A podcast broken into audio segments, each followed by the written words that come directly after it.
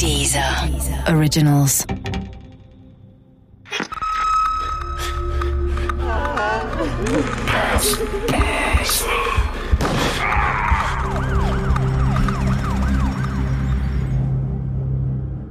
Haus des Blutes von Thomas C. Nevius. Diese Geschichte beruht auf einer wahren Begebenheit. Unsere Erzählfigur haben wir frei erfunden. Die Statements von Beteiligten und Experten sind echt.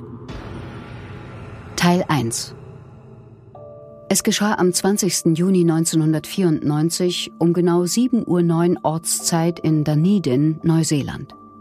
Es war ein kalter Morgen, Glatteisgefahr. Ich stelle mir vor, dass der zuständige Beamte müde war, weil er seine Schicht gerade erst angefangen hatte. Oder sie bald zu Ende sein würde. Er nimmt den eingehenden Notruf an.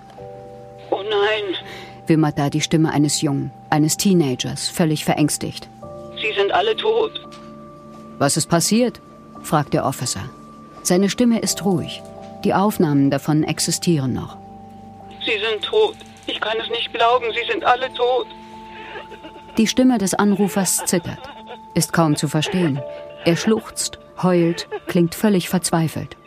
Nur mit Mühe gelingt es dem Beamten, vom Anrufer die Adresse zu erfahren. 4, 5, 4, 2, 5, 2, 7 Avery Street. Wir sind unterwegs, okay? Warum entscheidet man sich für eine Laufbahn bei der Polizei? Weil man denkt, es sei ein abwechslungsreicher Beruf, um Menschen zu helfen, um Gutes zu tun, damit Recht und Ordnung gewahrt werden, weil man sich der Wahrheit verpflichten will? Aber welcher Wahrheit?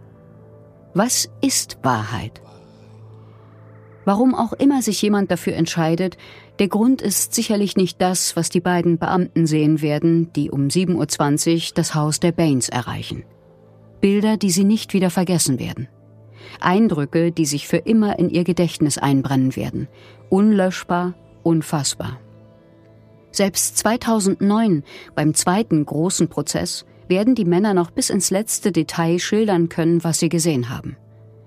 Ich habe wegen der Geschichte mit der Psychologin Dr. Med Nala Saimeh gesprochen, die mir erklärt hat, wie solche Taten auch gestandene Polizisten verändern können in eine Lebenssituation zu kommen, wo man ein Tatszenario sieht, wo viele Menschen verstorben sind und insbesondere in diesem emotionalen Nahraum Familie, das ist ja auch noch mal etwas Besonderes, also man geht in ein Haus, wo eine Familie lebt oder leben sollte und man findet dort sehr viele getötete Personen. Das ist natürlich eine emotional aufgeladene Situation. Und das ist ein Bild, das sich einem darbietet, das natürlich trotz alledem weit außerhalb der normalen durchschnittlichen Erfahrung ist. Insofern ist es eine Situation, in der man eine hohe Aufmerksamkeitsverdichtung hat und sich gewissermaßen das Bild ins Gedächtnis einbrennt. Und dass man natürlich auch mit dem professionellen Blick versucht, so viel wie möglich akribisch zu registrieren, sich genau einzuprägen und die Kombination aus diesem emotionalen Raum der Familie, der Täter-Opfer-Beziehung, der emotionalen Bindung der Opfer untereinander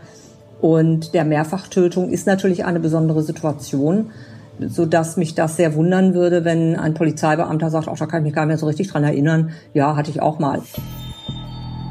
Als die beiden Polizisten, die zum Tatort geschickt werden, mit dem Polizeiauto vorfahren und aussteigen, scheint alles normal. Das Haus der Baines wirkt ruhig und friedlich, gerade so, als seien die Bewohner darin noch nicht erwacht. Der neue frische Tag hatte noch nicht begonnen. Doch der Schein trügt. Sie nähern sich langsam dem Haus. Von innen vernehmen sie ein Wimmern. Die Haustür ist abgeschlossen. Sie versuchen, sie einzutreten. Einmal, zweimal, dreimal. Nichts. Schließlich zerschlagen sie mit einem Stück Holz eine Scheibe in der Tür, durch die sie hindurchgreifen, um so die Tür von innen öffnen zu können. Sie haben keine Ahnung, dass das grausamste Familienmassaker der Geschichte des gesamten Landes auf sie wartet.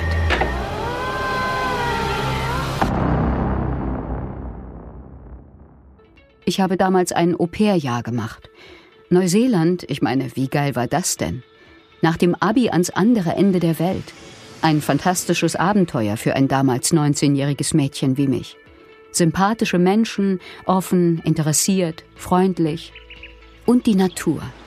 Wer einmal die goldgelben Strände und das tiefblaue Wasser im Abel-Tasman-Nationalpark oder den 13 Kilometer langen Fox-Gletscher gesehen hat, wow, das sind Geschenke der Natur, die habe ich nie vergessen. Neuseeland ist einer der schönsten Flecken auf unserem Planeten. Und auch meine Gastfamilie war wie ein Sechser im Lotto. Camilla und Ken, die Eltern, waren freundlich und immer fair zu mir, haben mich vom ersten Tag an wie ein Familienmitglied behandelt. Ich hatte ein eigenes großes Zimmer, klar definierte Aufgaben und zugleich auch noch genug Zeit für mich. Die beiden Töchter Christine und Susie waren so pflegeleicht, dass es immer eine Freude war, mich um sie zu kümmern. Okay, ja, mag sein, ich idealisiere das alles etwas. Es gab sicherlich auch mal Streit, Missverständnisse. Und manchmal haben die Mädchen mich bestimmt auch in den Wahnsinn getrieben. Aber in meiner Erinnerung habe ich dieses Jahr als ein wirklich großartiges abgespeichert. Und warum sollte ich das nachträglich ändern? Es gab jedoch eine Sache damals, etwas, das nur indirekt mit meiner Gastfamilie zu tun hatte und das einen Schatten auf dieses Jahr wirft der 20. Juni 1994. An diesem Tag ereigneten sich furchtbare Dinge in unserer Nachbarschaft, nur ein paar Straßen weiter, im Haus der Baines. Die kannte man, die kannte jeder, denn diese Familie war alles, nur nicht normal. Meinen Gastvater Ken, der morgens um 8 Uhr aus dem Haus ging, würde dieser Tag verändern. Für immer. Denn wenn er am Ende dieses Tages, vielleicht später als sonst, nach Hause kommen würde, sollte er nicht mehr derselbe sein. Ken war einer der Polizisten, die im Laufe des Tages zum Tatort gerufen wurden. Und dort würde er das Gleiche sehen wie kurz zuvor seine beiden Kollegen. Vorsichtig betreten die beiden Polizisten das Haus. Niemand ist zu sehen. Doch sie hören immer noch das Schluchzen und Wimmern, das sie schon draußen vernommen hatten. Sie entsichern ihre Waffen Ihnen ist sofort klar, hier stimmt etwas nicht. Schritt für Schritt, ganz langsam, folgen sie dem Geräusch. Es kommt aus dem ersten Raum, der vom Flur abgeht. Es ist ein Schlafzimmer. Auf dem Boden liegt ein junger Mann, zusammengerollt. Er zittert am ganzen Körper. Sie sind alle tot, wiederholt er gebetsmühlenartig. Sie sind alle tot. Wie viele seid ihr? fragt einer der Beamten. Wir sind sechs.